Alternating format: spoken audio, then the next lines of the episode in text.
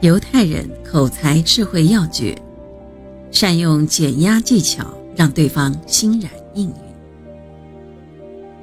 犹太人善用减压技巧说服别人，这种方法在商业活动中经常被用到。在美国被誉为畅销书制作大王的犹太裔出版商布朗先生，策划了一本以攻心术为题的书，并约心理学家维纳格来写。对于从没有过写书经验的维纳格，这的确是一件难以办到的苦差事。可是布朗先生不理会这种顾虑，语气轻松地说：“怎么样，题目还不错吧？马上动手写吧。”三百页左右就可以了，你一天写五页左右就行。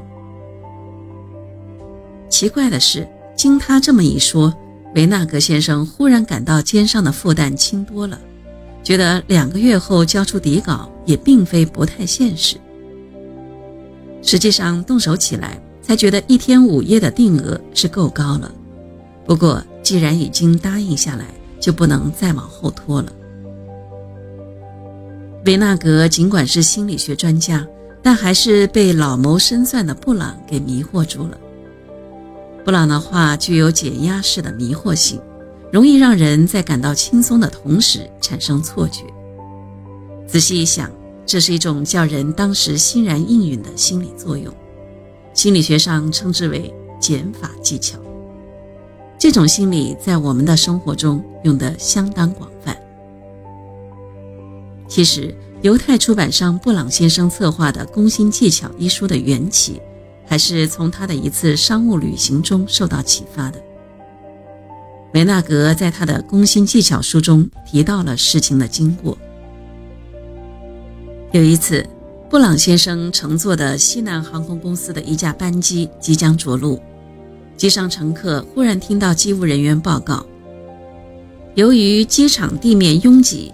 本机暂时无法降落，预定着陆时间推迟一小时。布朗先生发现，顿时机舱里一片喧嚷、抱怨之声，但乘客们也只得做好思想准备，在空中熬过这令人生厌的一小时。谁知几分钟后，机务人员宣布，晚点时间缩短到半小时。布朗先生又看到乘客们听罢都如释重负地松了口气。又过了五分钟，乘客们再次听到广播说：“最多再过五分钟，本机即可着陆。”这一下，乘客个个都喜出望外，拍手相庆。布朗先生从这个例子的最终结局发现，飞机实际上虽然是晚点。但乘客们却反而感到庆幸和满意。